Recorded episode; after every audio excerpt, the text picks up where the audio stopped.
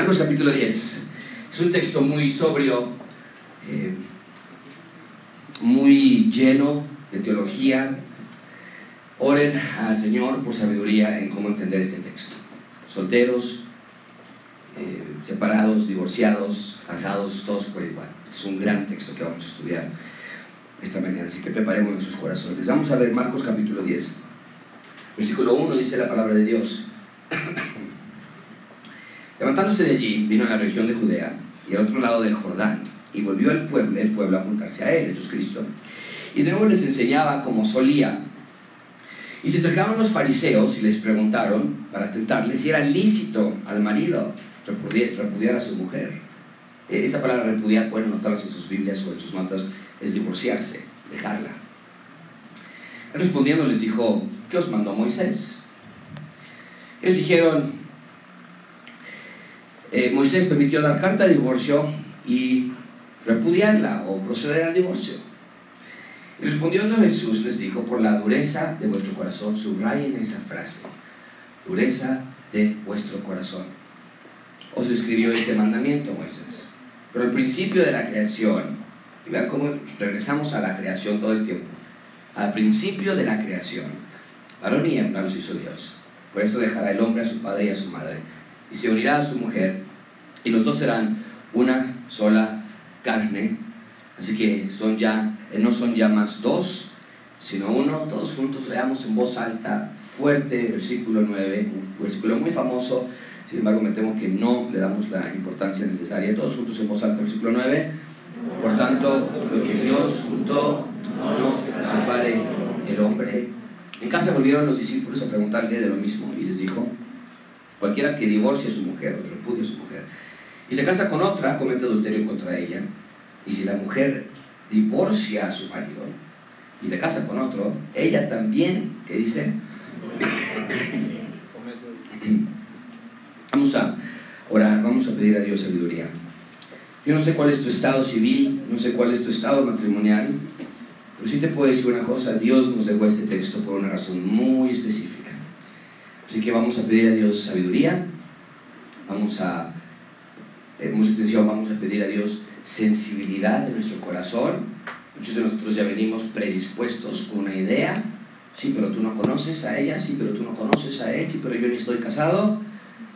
Pero este texto es para todos nosotros. Así que abramos nuestros corazones espirituales. Señor, te damos gracias porque nos permites una vez más estudiar este texto, acercarnos a la Biblia y literalmente alimentarnos de tu palabra. La necesitamos, te necesitamos. Ayúdanos, Señor. A ver por qué este texto está aquí y cómo esto se traduce a mi vida diaria. Te lo ruego, te lo pedimos, Señor. Háblanos en nombre de Cristo Jesús. Amén. En agosto de 2009, mi esposa y yo experimentamos uno de los eventos más importantes de nuestra vida, de la vida de cualquier persona, nuestra boda. Ese día cambiaría nuestras vidas para siempre. Me gustaría decir que fue la transición más fácil de todas, que pasamos de vida de solteros a vida de casados de manera exitosa. Pero no fue así. Muy rápidamente me di cuenta con quién me había casado y me di cuenta de que mi vida corría peligro. Me había casado con alguien imperfecta. Y ella se había casado con alguien perfecto. Digo, imperfecto, perdón. Ellos, ambos, nuestras vidas corrían peligro. El desastre estaba a la vuelta de la esquina, dolor para nosotros, para nuestros hijos, para todos. Los primeros años de casados fueron los más complejos de mi vida. Muchos acusan ese fenómeno a la juventud, o que los recién casados no están acostumbrados a vivir juntos, o las suegras, o la familia, o el dinero, o todo lo que se les ocurra, pero no es así. Viéndolo en retrospectiva y desde una manera bíblica, la razón de nuestros problemas matrimoniales se encuentran en nuestros corazones, punto, no hay más. No hay más. Cuando Rebeca y yo nos casamos, nuestro matrimonio iba en total decadencia, peleábamos por todo, discutíamos, nos enojábamos, nos dejábamos de hablar me di cuenta de que nuestras personalidades eran totalmente distintas. No compaginábamos, no nos poníamos de acuerdo. Ella va rápido, a mí me gusta ir lento. Yo soy obsesivo, ella no. Yo nunca tengo prisa, ella vive de prisa. Ella es sociable, yo soy retraído. Cuando me di cuenta de todo esto, sumado a la cantidad de problemas que se iban acumulando, me di cuenta que la solución era solamente una, el divorcio. No lo platicamos, no lo estábamos planeando como tal, pero en teoría no había otra. Si no somos felices, si no nos podemos poner de acuerdo, si no somos el uno para el otro, pues lo obvio es el divorcio. Si merezco ser feliz y valorado y amado, si no merezco su trato y sus groserías, si no me gusta su forma de ser, de pensar, de actuar, y si no encuentro en ella lo que espero de una esposa, lo que la mente me dicta entonces es divorciarme de ella. Pero no fue así. Llevamos más de 10 años casados y aquí estamos, contrario a lo que, todo lo que yo pensaba, porque hace 10 años yo creía que había cometido un error. Yo pensaba que nunca sería feliz, que nunca tendríamos un matrimonio estable, armonioso, en paz. Y sin embargo aquí estamos. Estoy casado con el amor de mi vida. Nuestro matrimonio no es sin problemas, discusiones, desacuerdos. Seguimos teniendo personalidades distintas, Seguimos siendo diferentes en muchas áreas. De hecho, en teoría, no deberíamos estar juntos. Porque somos muy diferentes. Pensamos distinto. En papel, no debemos compaginar, no debemos cohabitar. ¿Qué pasó entonces? ¿Cómo es que seguimos juntos cuando la lógica dictaría lo opuesto? Y la respuesta es muy simple. Dios nos hizo ciudadanos de su reino y eso va absolutamente cambia todo, especialmente en el matrimonio. Amigos, muchísima atención con esto. No podemos hacer lo que muchas iglesias hacen con este texto. No podemos aislarlo del resto del libro. No quiero venir a este texto y lo que muchísimos pastores dicen es no se divorcien entonces. ¿Por qué está aquí este texto? Estamos leyendo el Evangelio de Marcos, llevamos meses estudiándolo y necesitamos pensar y entender por qué Marcos pone esta escena en este lugar, en este momento y en este orden. Porque al paso de las clases y lecturas que hemos estado teniendo en los últimos meses, podríamos pensar que esto, el Evangelio de Marcos, es como un circo, ¿no es cierto? Así se enseña estos textos muchas veces. Señores y señoras, bienvenidos a la iglesia, niños y niñas. Hoy el show de Jesús es que va a sanar a un paralítico. Y la moraleja es, Dios tiene poder para sanar. Ah, ok. Entonces me va a sanar de mi diabetes. Me va a sanar de mi cáncer este, no, no funciona así. Pero Dios tiene poder. Oh, señores y señoras, el show de hoy, lo que vamos a ver hoy, el espectáculo es que Jesús puede caminar en agua. Y la moraleja es que pongas tus ojos en Él, que no te hundas.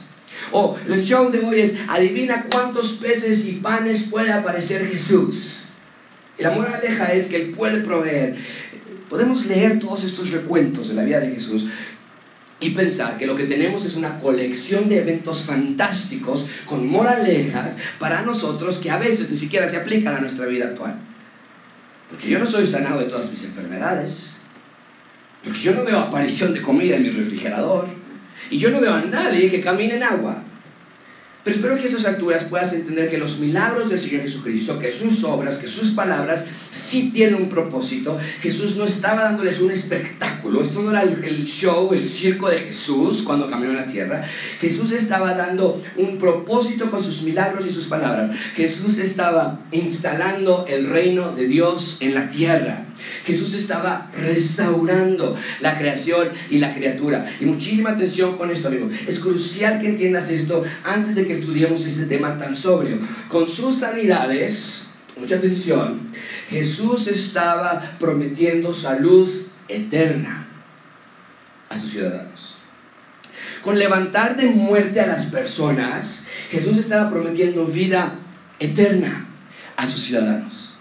Con sacar demonios de las personas, Jesús estaba demostrando la victoria eterna sobre Satanás. Con calmar la tormenta y caminar sobre el agua y hablar al viento y hablar a, los, a, los, a las tormentas, Jesús estaba mostrándonos que la creación iba a estar reparada eternamente con su predicación, cuando Jesús predicaba, cuando nos estaba dando las excelentes noticias de que el reino de Dios había llegado, que nos arrepintamos y creamos en el Evangelio, Jesús estaba prometiendo y diciéndonos que el reino de Dios eterno había llegado a la tierra finalmente. Con dar comida a miles de personas, Jesús estaba prometiendo provisión eterna a sus ciudadanos. Entonces, siguiendo esa lógica de eventos que hemos estudiado hasta hoy, de que con cada milagro, con cada predicación, con cada palabra, Jesús nos está demostrando cómo es su reino que está llegando a la tierra, muchísima atención con esto entonces, es con lo que está a punto de decir el del divorcio en este texto, Jesús está prometiendo a sus ciudadanos que en el reino de Dios, los ciudadanos del reino pueden vivir una vez más casados y felices hasta que la muerte nos separe. Es lo que está diciendo con este texto. El divorcio es la clara ilustración gráfica del estado de la creación. Marca eso en tus Biblias, anótalo en algún lugar. Lo primero que sucedió cuando el pecado entró al mundo es que el matrimonio de Adán y Eva fue destruido. Eso fue lo primero que pasó gracias a la rebeldía de Adán y de Eva. Verlo tú mismo en Génesis 3, 11 y 12. Dios le pregunta a Adán, oye Adán, ¿te comiste? Tú, Adán, tú comiste del árbol que yo te, a ti, Adán, te mandé, a ti que no comieses, Adán. Dice, bueno, es que la mujer que me diste, como me diste una compañera imperfecta, chismosa, pues me dio de comer. Yo me recibió en el plato y yo me lo puse a comer de la sopa. allí fue la ruptura del matrimonio. Y desde ese día, un matrimonio feliz es uno de los retos más inalcanzables para el hombre. Ese día, en el jardín del Edén, la semilla del divorcio fue plantada en el corazón humano. Y con el texto que estamos por estudiar en Marcos, Jesús está aceptando que el matrimonio está en ruinas, está destruido, es un desastre, está en decadencia y esto se debe a que los seres humanos están bajo el control del Dios falso Satanás. Pero en el reino de Dios Jesús está anunciando, los ciudadanos ya no tienen que vivir en un matrimonio caído porque Jesús ha venido a restaurar la institución del matrimonio. Amigos, por eso Rebeca y yo no estamos divorciados. Cuando nuestro matrimonio comenzó, estábamos lejos de Dios, pero una vez que comencé a escuchar la palabra predicada por el pastor John MacArthur, Dios nos hizo ciudadanos de su reino y nuestro matrimonio entonces tuvo esperanza una vez más, porque el reino de Dios restaura todo, incluyendo y especialmente el matrimonio. No sé cómo explicarlo de una manera que sea gráfica para ustedes. En mi mente es tan claro, así que lo puse de esta manera. Este es el reino de Satanás. Todo está de cabeza. No hay orden, no hay simetría. Así vivíamos antes de que llegara el Señor Jesucristo. Los hombres se hacen mujeres, las mujeres se hacen hombres, los matrimonios son entre el mismo sexo y los matrimonios heterosexuales se divorcian a una tasa alarmante. Los padres no instruyen, los hijos no obedecen a sus padres, no hay guía, no hay instrucción. Estamos en un mundo perdido, caído, sin orden, sin dirección. Hay enfermedades y luego nuevas enfermedades. Hay muerte, hay guerras, hay calentamiento global, hay secuestros, corrupción, maldad. El reino de Satanás en el mundo es un lugar detestable. Pero deja de mostrarte lo que hizo el Señor Jesucristo cuando llegó a la tierra. Este es el reino de Dios. Jesús vino entonces a instalar su reino y va enmendando cada área que estaba caída y va poniendo orden y simetría y belleza, va restaurando todo al estado original del jardín del Edén. Sana enfermedades, ok, nos demuestra entonces que en su reino no habrá enfermedades. Expulsa a Satanás y sus demonios, ok, nos demuestra entonces que Jesús ha vencido a Satanás y sus demonios revive a personas de la muerte, nos demuestra que ha vencido sobre la muerte. Y hoy vemos entonces que destruye Jesucristo, destruye el divorcio. Nos demuestra entonces que el matrimonio puede ser restaurado de nuevo. Cada evento, cada milagro, cada predicación de Jesús es Jesús dándonos una flecha hacia la completa y plena restauración del reino de Dios en la tierra. Y esto es increíble, amigos, porque la reparación del matrimonio, cuando Jesús lo está reparando, Jesús está reparando lo primero que se destruyó. Hubo muchas otras cosas que se destruyeron después, pero la primera afectación que se sintió en la creación fue la ruptura del matrimonio y Jesús está diciendo, vamos al principio. Vamos a reparar aquí esa primera pieza que cayó y que después todas las demás piezas cayeron. Entonces, los ciudadanos del reino tenemos esperanza, podemos vivir felices y podemos vivir casados. Ahora, hay muchísimos más otros círculos que pude haber yo puesto allí de lo que Jesús está restaurando, pero el espacio es limitado. Lo que yo quiero ilustrar, lo que quiero que veas, es la belleza que tenemos en este texto. El reino de Dios restaura todo, incluyendo el matrimonio, y ahora podemos ser felices en el matrimonio. De hecho, ese es el punto principal de este sermón. Dios quiere que entendamos que el desastre del divorcio ha sido restaurado por medio de la, de la instalación del reino de Dios. El matrimonio ha sido restaurado. Los ciudadanos del reino tenemos la ayuda de Dios. Podemos entonces llevar ahora a cabo una institución tan compleja como lo es el matrimonio. No sé cuál, no sé cuál sea tu condición esta mañana. No sé cómo está tu matrimonio. Tenemos a muchos solteros presentes. Pero te prometo que esta clase va a ser de ayuda a todos, solteros, divorciados, separados, viudos, recién casados, o por casarse con novios o ya jubilados en un matrimonio estable o en punto de quebrarse. El reino de Dios ha venido a reparar todo. Tienes toda la esperanza por delante. Gracias a lo que Jesús logró en la cruz. Cristo ha venido entonces a reparar el desastre del divorcio. Vamos a ver tres puntos hoy. El desastre del divorcio, eh, perdón, el deseo por desastre, el desastre restaurado y finalmente veremos el desastre del divorcio. Así que comencemos. En primer lugar, ven conmigo el deseo por desastre. ¿A qué me refiero con esto? Ven conmigo el deseo por desastre. Versículo 1. Levantándose de allí, vino a la región de Judea y al otro lado del Jordán y volvió del pueblo a juntarse a él. Y de nuevo les enseñaba. ¿Qué dice el texto? Tenemos aquí entonces un déjà vu en muchos niveles. Es decir, tenemos una escena que nos recuerda a un par de eventos pasados. Primero nos dice el texto que Jesucristo fue a la región de Judea, márcalo muy bien, al otro lado del Jordán. Esto es de suma importancia porque es el mismísimo lugar donde Juan el Bautista había enseñado y predicado. Y habíamos estudiado ese texto anteriormente, la gente salía a escuchar a Juan el Bautista al otro lado del Jordán y entonces eran bautizados por él. Pero mucha atención con esto. Hablamos que Herodes había capturado y puesto preso a Juan el Bautista porque Juan el Bautista confrontaba constantemente a Herodes de que no podía casarse con su cuñada. Eso es lo que había pasado.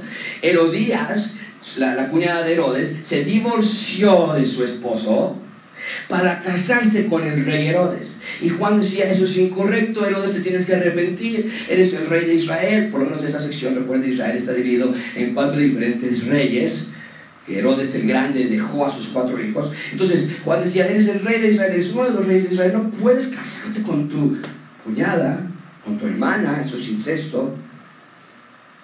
Y entonces el punto de la predicación de Juan fue tan molesto que llegaron y lo decapitaron. ¿Ustedes recuerdan esa historia?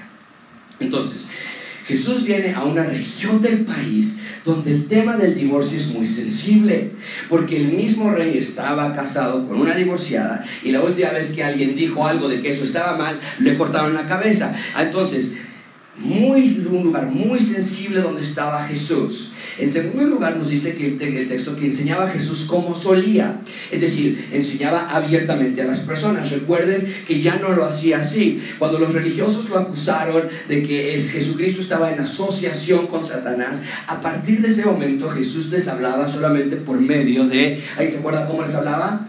Parábolas.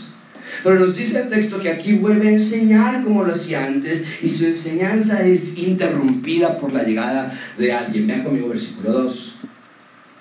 Se acercaron los fariseos y le preguntaron para tentarle si era lícito al marido que... Desde el inicio vemos que esto es una trampa. Porque no es coincidencia que en esta región del país se acercan a Jesús para exigirle que emita públicamente su opinión con respecto al divorcio. Ellos sabían cuál era la posición de Jesús con respecto al divorcio. Pero el punto es que si abiertamente lo declaraba, primero, la opinión popular de Jesucristo se iba a ver seriamente dañada, porque en ese entonces todo el mundo se divorciaba por cualquier cosa. Pero en segundo lugar, y lo más importante, lo que ellos querían era, si logramos que Jesús diga abiertamente que el divorcio está mal, tal vez le corten la cabeza igual que a Juan Bautista.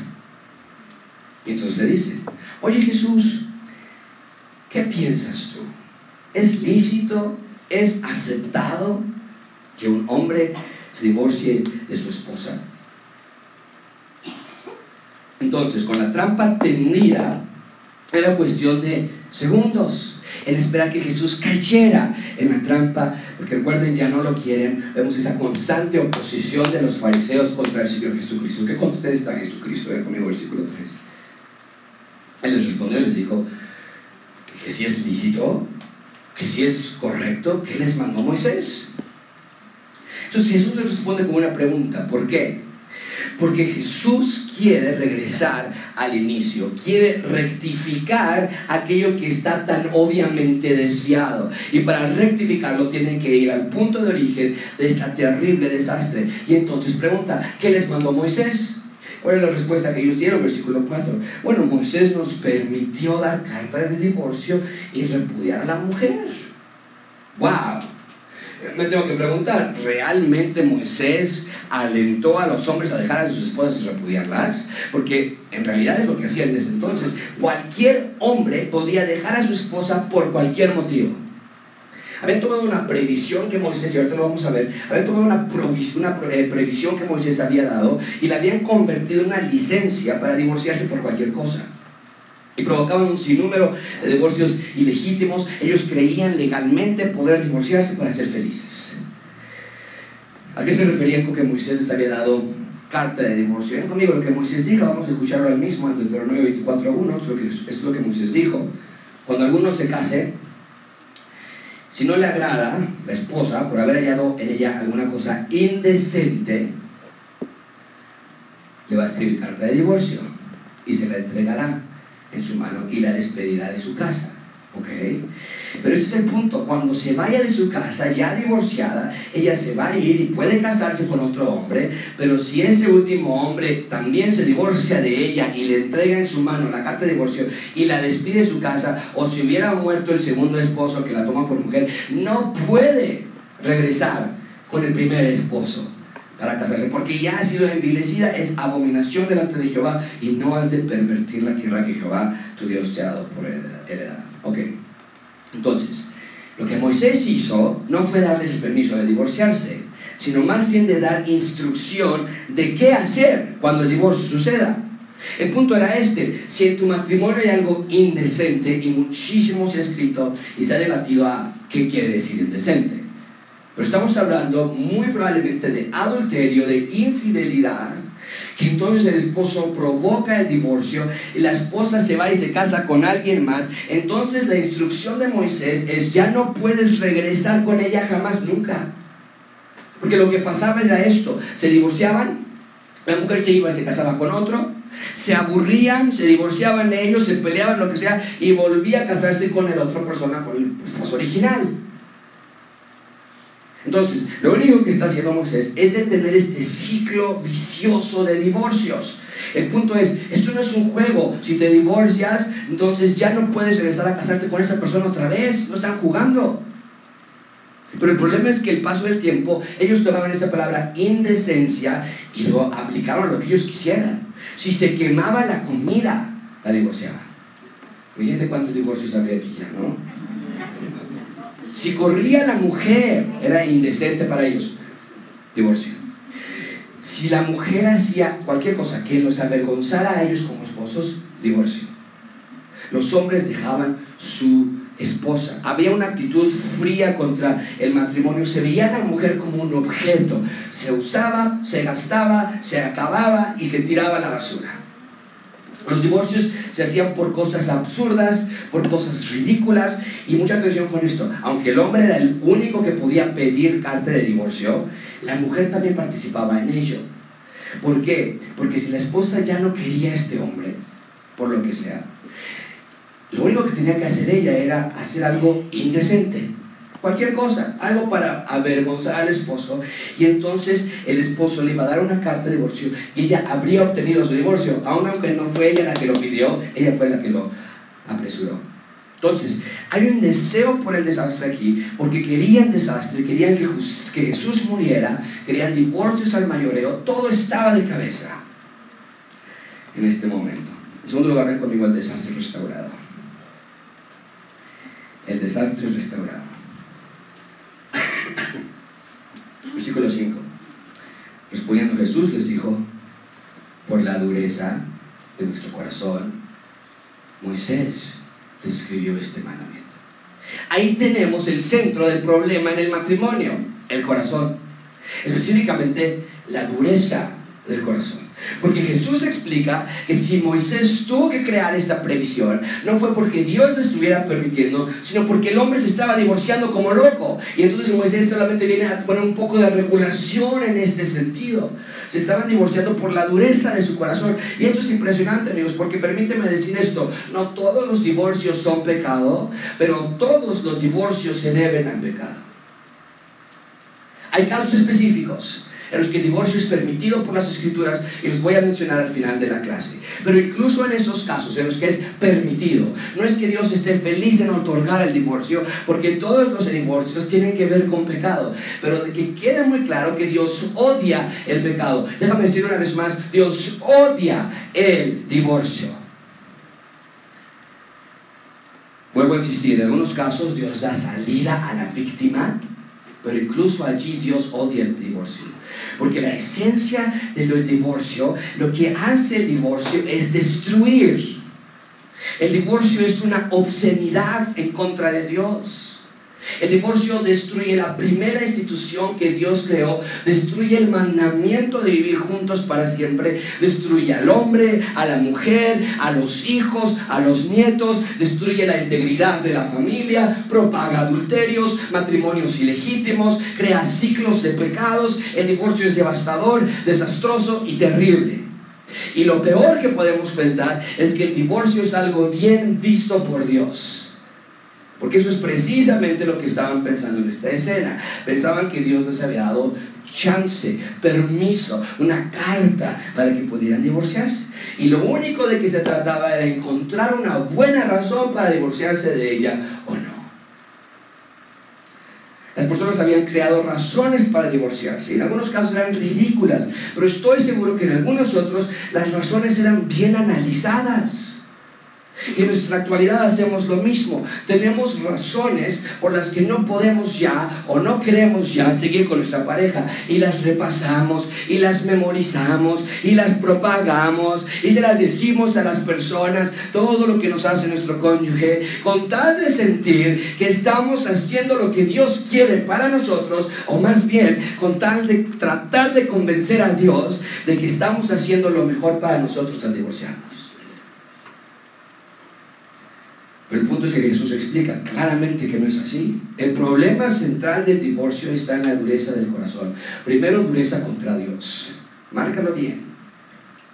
Porque nuestros corazones van en contra de su palabra. No queremos perdonar a nuestra esposa incondicionalmente. Tan plano y sencillo como eso. No queremos eh, perdonar a nuestros esposos incondicionalmente. Ponemos pelos le ponemos a Dios ultimátums, le ponemos límites a nuestro amor, nuestro corazón es duro y somos coquetos y dejamos que nos coqueteen, eso provoca divorcios. Somos plantíos de amargura y odio contra nuestro cónyuge, eso provoca divorcios. Somos orgullosos, no pedimos perdón, somos orgullosos, somos arrogantes, no buscamos amar a nuestro cónyuge, eso provoca divorcios. Hay dureza en nuestro corazón contra Dios y contra nuestro cónyuge. No oramos, no estudiamos la Biblia, no nos hablamos abiertamente, hay secretos entre nosotros, hay amargura por lo que me hizo, hay rencor por todo lo que me ha hecho. Y nuestro corazón se endurece con capas y capas y capas de odio y rencor, de desamor y rechazo. Y entonces decimos, me tengo que divorciar, en lugar de decir, me tengo que arrepentir, decimos, la mujer que me diste, el hombre que me diste exactamente lo que sucedió en Génesis capítulo 3. Entonces pide a Dios en este momento, en este mismo momento, que tu corazón se suavice y sea sensible a su palabra.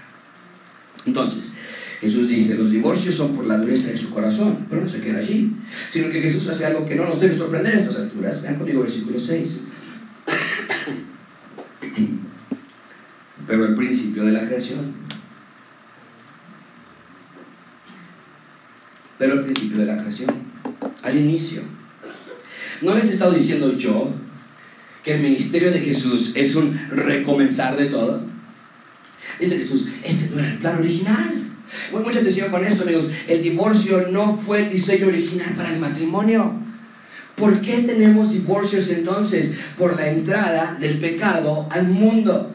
Pero ese no era el plan inicial. El matrimonio estaba descompuesto porque los seres humanos estaban descompuestos. Y lo que está haciendo Jesús en el Evangelio de Marcos es reconstruir todo. Como cuando entras a la habitación de tus hijos y está todo tirado. ¿Te ha pasado? Y comienzas a recoger todo.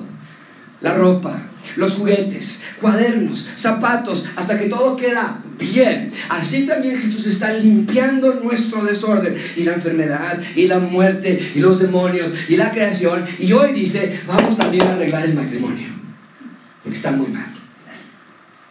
Jesús está limpiando nuestro desorden, la enfermedad, la creación, el matrimonio. Ven conmigo el resto del versículo 6. Al inicio no era así. Al inicio varón y hembra los hizo Dios.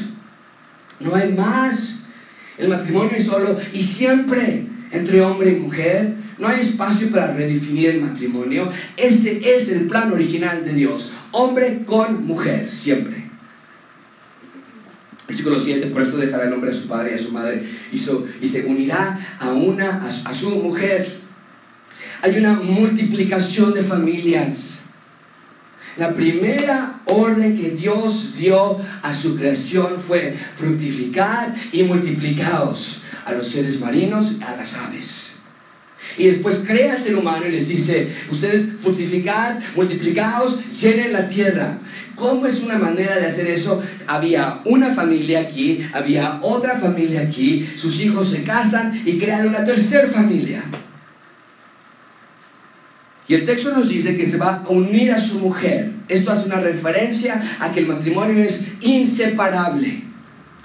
Versículo 8 dice, los dos serán solo una carne, así que ya no son más dos, sino que el matrimonio es la creación de una nueva unidad. Mucha atención con esto y márcalo así. El matrimonio es la creación de algo nuevo, es una nueva partícula, es una nueva creación es parte de ti, tu esposo es tú y tu esposa es tú. Y hay una unidad que nada puede separarla por más que lo intente el ser humano. Ven conmigo versículo 9. Por tanto, lo que Dios juntó, todos juntos lo leemos en voz alta. En otras palabras, no importa que tanto la esposa ya no lo quiera. No importa que tanto el esposo ya no la quiera. El matrimonio no puede ser separado porque fue Dios quien lo unió. Y si separas ilegítimamente el matrimonio, y de nuevo hay casos específicos en los que Dios permite y lo llama legítimo divorcio, los voy a mencionar al final, pero si separas ilegítimamente el matrimonio, lo que estás diciendo es que va a ser el contrario a lo que Dios quiere para ustedes. Y Dios está diciendo en este texto, aunque tú tengas carta de divorcio, Dios aún los ve como un matrimonio. Aún cuando tú digas, yo ya me divorcié, yo ya firmé, yo ya no vivimos juntos, Dios dice, ajá, pero yo lo sigo viendo como uno. Aún cuando tengas un acta de anulación de matrimonio, el hombre, las cortes legales de México no pueden separar lo que Dios ha unido. Pero mucha atención aquí. Porque Jesús acaba de... ¿Por qué? Porque es lo que Jesús acaba de decir todo esto. Le preguntaban acerca del divorcio y lo único que responde es citar textualmente Génesis 2.24. ¿Por qué? La pregunta era más fácil. ¿Estás por sí o por no al divorcio? Y Jesús no contesta eso, sino que cita textualmente Génesis 2.24. ¿Qué es lo que está pasando? Jesús está diciendo mucho al no decir nada diferente. En otras palabras, Jesús no está dando una nueva orden, Jesús simplemente está reconfirmando lo que ya estaba escrito desde Génesis. Ese es el punto, amigos. Para que el matrimonio funcione como en Génesis, necesitamos que el pecado que entró a Génesis sea eliminado y destruido. Y necesitamos que nuestro corazón sea cambiado por completo. Y por eso me emociona muchísimo cuando Jesús dice, el reino se ha acercado. Porque entonces quiere decir que en Jesús todo puede ser restaurado, incluyendo nuestros matrimonios. Por eso vuelve a citar Génesis, amigos. Porque mientras los ciudadanos del reino de Satanás se preocupan ellos por cómo divorciarse, si me caso o no, o si me puedo divorciar o no, o si ya lo dejo o no lo dejo, o qué hago en este caso, los ciudadanos del reino de Dios no son esclavos al divorcio, sino que hay esperanza para restauración. Es como si dijera, hey, vamos a intentarlo una vez más, vamos una vez más, vamos de nuevo. Este es el mandamiento, son una carne, unidos y no hay divorcio para siempre.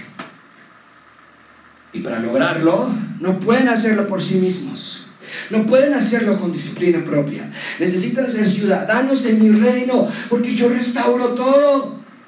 Porque los ciudadanos de mi reino ya son una nueva criatura. Y cuando somos una nueva criatura, entonces ahora sí podemos de nuevo imitar a nuestro rey, ser como Él, hablar como Él, perdonar y amar como Él. El imitarlo y perdonar y amar como Él ama y perdona, nunca se va a dar lugar a un divorcio. Amigos, este es el efecto del reino de Dios en la tierra. Los ciudadanos del reino de Dios pueden y deben restaurar sus matrimonios.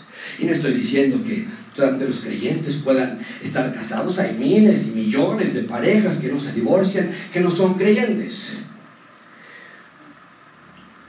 Pero el reto no es ese. El reto no es nada más estar juntos. El reto no nada más es no divorciarse. Eso cualquiera lo puede hacer con esfuerzo y dedicación. Puede ser un matrimonio solamente porque no se han divorciado, pero eso no quiere decir que realmente están siendo un matrimonio de verdad. Hay muchos que viven bajo el mismo techo, que son simplemente compañeros de cuarto, roommates. Y eso es triste y es frustrante.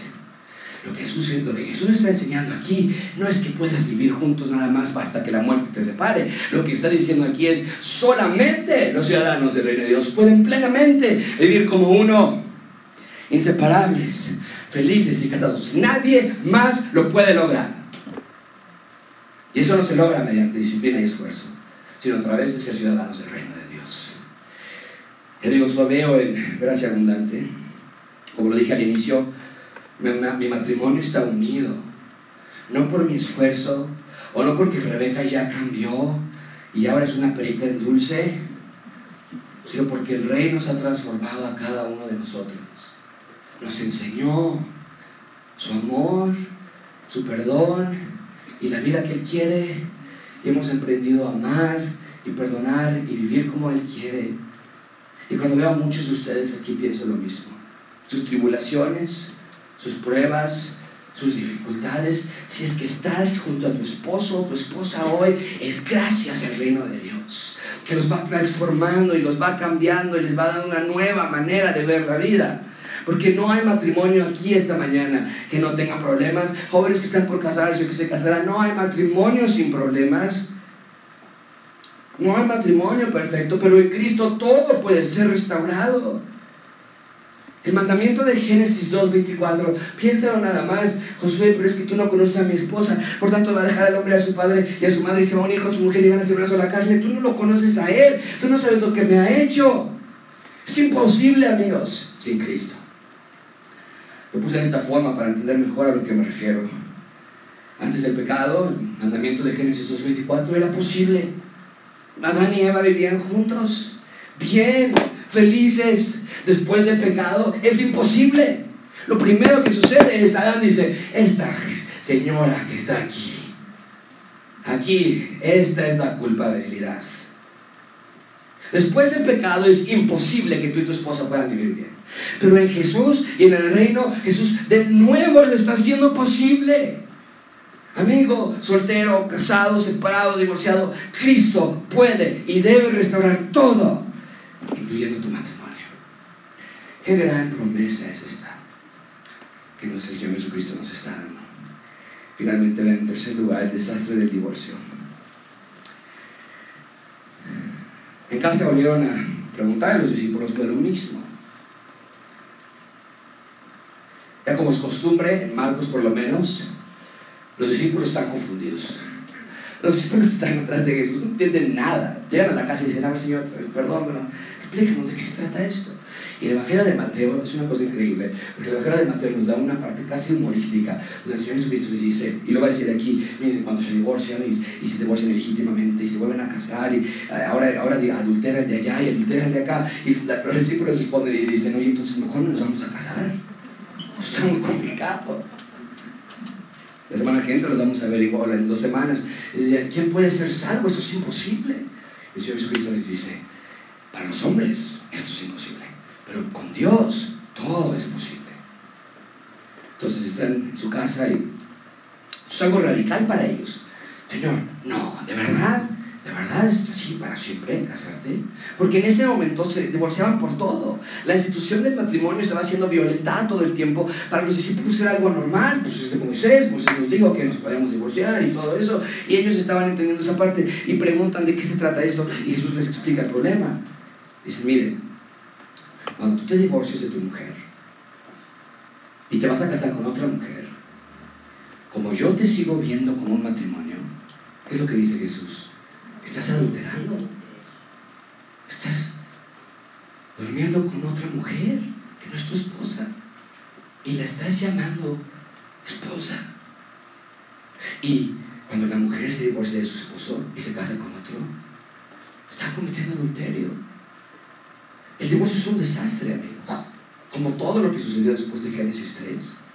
El divorcio, el pecado destruye todo. El que divorcia está pecando. El que se vuelve a casar, habiéndose divorciado ilegítimamente, está pecando. La que se casó con el divorciado, ahora está pecando también. Es un verdadero foco de infecciones por la dureza del corazón. Así es la vida en el reino de Satanás. Pero no en el reino de Dios. Dios ha traído libertad a esa esclavitud. La bestia del divorcio no nos debe devorar ya más. Y tú puedes decir, se acabó. Los problemas con mi esposo y mi esposa en Cristo pueden ser solucionados, pero la bestia del divorcio no nos va a ahuyentar ya más. Bien, ahí es el texto del divorcio. Déjame darte algunas aplicaciones prácticas, si me lo permites, por los siguientes minutos. Voy a volverlo a poner en la pantalla. Dios odia el divorcio. Dios odia el divorcio. Dios odia que pienses en el divorcio. Dios odia que vivas divorciado de tu esposo o de tu esposa, aun cuando ya estás todavía estás casado con él. Así que, amigo y amiga, aprende a odiar el divorcio por igual. Jóvenes, ni se te ocurra. Adultos, ni les pase por aquí. El divorcio es una palabra obscena para Dios, debe serlo también para ti. No amenaces a tu cónyuge con el divorcio. Ama el matrimonio. Ama la unión entre el hombre y la mujer. Defiéndela y da ejemplo a futuras generaciones de que solo los ciudadanos del reino pueden vivir vidas restauradas, incluyendo en su matrimonio. A mí muchísima atención con esto. Mucha atención con esto. Los ciudadanos del reino de Dios no deben divorciarse. Son uno los ciudadanos del reino de Dios no deben divorciarse. Ahora, hay casos extremos de divorcio legítimo. Hay casos donde la separación primero y luego el divorcio son permitidos. ¿Cuáles son estos casos? Hay tres específicamente. Abuso físico, verbal, abandono e infidelidad. Dios ama a la víctima. Dios protege a los que sufren, que especialmente son los niños, que sufren mayormente en estos casos. Pero el punto es que un hombre o mujer que no se quiera arrepentir de su pecado, de su adulterio o de su abuso o de su abandono, y continuamente anda desordenadamente, y está engañando a su cónyuge o la maltrata por estar tomado o por ataques de ira, si está la presencia de amantes, si los ves en el teléfono, lo ves a tu esposo con otra mujer allí y no hay arrepentimiento de parte del esposo, entonces el divorcio es permitido para la mujer o el esposo, cualquiera que sea la víctima. Y nosotros como pastores de gracia abundante estamos aquí para proteger a la víctima y a los niños, que generalmente son los que sufren más. Hablamos con el victimario, lo reprendemos bíblicamente, lo confrontamos en casos de adulterio, de infidelidad, de abandono, de abuso. Y en caso de abuso se procede con las autoridades correspondientes, porque no vamos a esconder nada de nuestras autoridades. Dios las puso aquí por una razón, si así lo desean las víctimas, desde luego. El divorcio en estos casos es para proteger a la esposa y a los hijos. Pero no es algo que Dios se alegre, sino que es el resultado del pecado humano. Pero, quiero, pero quiero que algo muy claro, en Cristo sí puede haber restauración. Y déjame darte esta tercera aplicación práctica. Hay restauración en la reconciliación. Todo matrimonio necesita reconciliación en un grado u otro. Eso es lo que Dios quiere. Es lo que los ciudadanos del reino de Dios hacen. Son pacifistas, llevan la paz a todas sus comunidades, empezando y especialmente en su familia. Si hubo adulterio, si hubo peleas, si hubo distanciamiento, si hubo enojos o separación, en Cristo puede y debe haber reconciliación. Mucha atención con esto, amigos. No hay razón de que dos ciudadanos del reino de Dios no puedan y deban buscar reconciliación. ¿Qué pecado? ¿Cuál pecado fue que Cristo no perdonó? De los dos ciudadanos del reino de Dios. ¿Cuál? No le perdonó a tu cónyuge. ¿Cuál no le perdonó a tu otro cónyuge? Y atención, no estoy hablando de los casos que acabo de mencionar. Hay iglesias cuando hay abandono e infidelidad y entonces están dudas, no, quédate con tu esposo, quédate con tu esposo, pero me pega, pero ahí está la amante, pero no, y quédate con él, quédate con él. El proceso cambia en esos casos. Buscamos la protección de la familia y luego muy detenidamente analizamos ese caso. Pero incluso cuando hay casos de infidelidad y hay arrepentimiento genuino de parte del esposo o la esposa, o donde hubo casos de distancia, o simplemente ira y odio y rencor, sí hay restauración por medio de la reconciliación.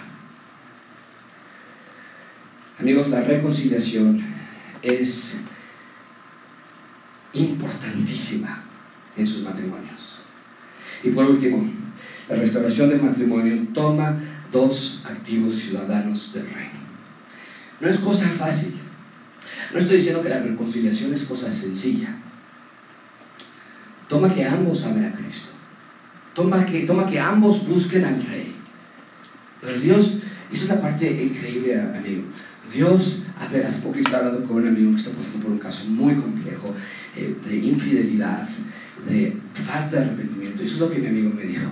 Pero ¿sabes qué, Josué? Dios me ha dado un amor especial por mi esposa. Eso es inexplicable. En donde tendría que haber rencor, en donde tendría que haber venganza, Dice, hay un amor especial por mi esposa. Que si mi esposa se volteara y me dijera, perdóname, le diría con todo mi abrazo, te perdono. Eso es lo que Oseas, y algún día lo vamos a estudiar, el libro de Oseas estaba demostrando.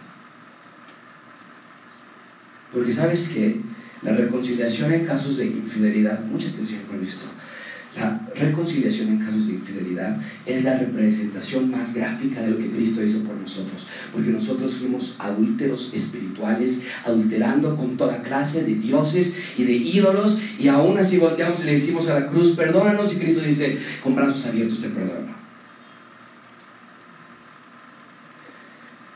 Dios te da un amor especial por tu pareja.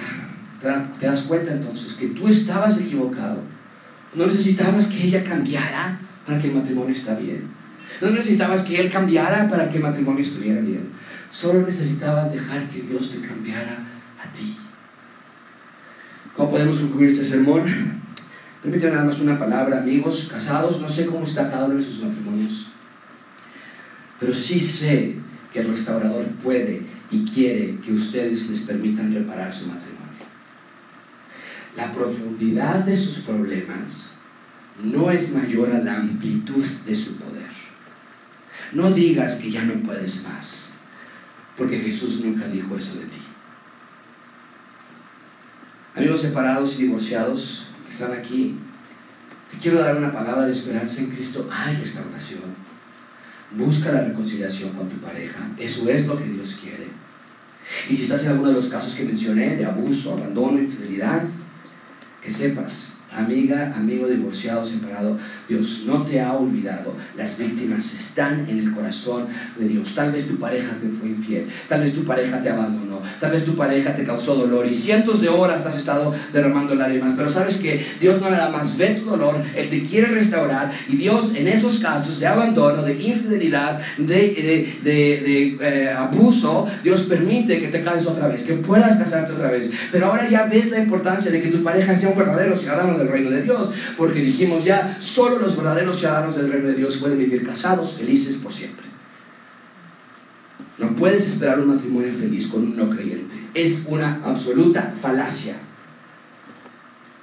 Pero divorciado, divorciada que estás aquí, separado, no busques el matrimonio como un nuevo ídolo. ¿Con quién me voy a casar ahora? ¿Y, y quién va a ser mi compañero? No quiero estar solo, no quiero estar sola. La, la felicidad no está en tu matrimonio, está en Jesús. Él nunca te va a ser infiel. Él nunca te va a abusar. Amigo, amiga que estás aquí, casada con un no creyente, casado con una no creyente, ánimo. Pablo nos dice que te quedes como estás, no te separes de él, no te separes de ella, sé un testimonio a tu cónyuge y muéstrale a Cristo, ora por él, lleva a tus hijos al Evangelio, no te desanimes. Solteros, hay algunos que Dios no les ha dado un deseo de casarse, está bien, Sirve a Dios con tu vida entonces, 1 Corintios 7. Pero el resto de los solteros que no se han casado, ¿qué están esperando? ¿Están esperando una señal del cielo? ¿O gente el Brad Pitt, cristiano aquí o qué? Nada más había uno y ya, ya se casó hace 10 años con Rebeca. ¿okay? Están dejando ir años cruciales de su vida. La juventud la están dejando ir.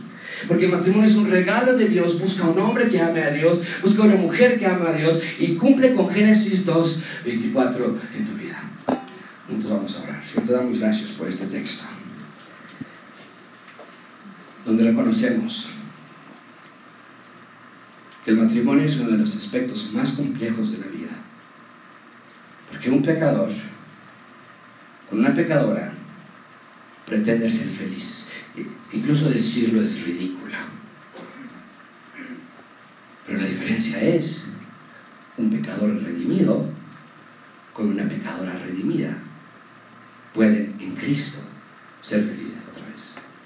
Ayuda a los jóvenes que están aquí a poner su mira en las cosas correctas y no caer en el engaño satánico de que casarse con un inconverso, con un no creyente, va a resultar bien de alguna manera ayuda a nuestras divorciadas y separados y divorciados a que no vuelvan a cometer una falta contra ti en buscar ahora a otro hombre o otra mujer que no es creyente verdadera, que no es creyente verdadero.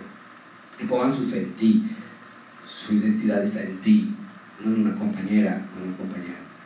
Y si se van a casar, que tú lo permites en ciertos casos de divorcios ilegítimos, que sea entonces una manera de glorificarte, de hacer las cosas no en la carne, sino en ti. Y para nuestros matrimonios que están con problemas, con dificultades, te ruego que pongas en el corazón del esposo una suavidad y un amor especial por su esposa, que la ame a pesar de todo, que la busque y la abrace, y que la guarde y la cuide y la bese y estén juntos en unidad, aún a pesar de lo que ella ha hecho o está haciendo. Y lo mismo para la mujer. Señor, que nuestros espíritus de arrogancia, de no perdonar, de que no nos importa, Señor, salgan de inmediato de nuestros corazones y nuestras mentes. Para nuestros matrimonios que tal vez no están a la borda del quiebre, pero todos los matrimonios tenemos problemas, fortalecemos, Señor. Danos un amor por la palabra. Ayúdanos a, a, llevar a nuestros hijos al Evangelio. Ayúdame a mí y a los esposos a pastorear a nuestras familias. Señor, restauranos. Porque tú dijiste que al inicio no era así. Al inicio es hombre y mujer unidos, una sola carne y para siempre. Y que lo que Dios unió, el hombre no lo puede separar. Te lo pedimos en el nombre de Cristo Jesús.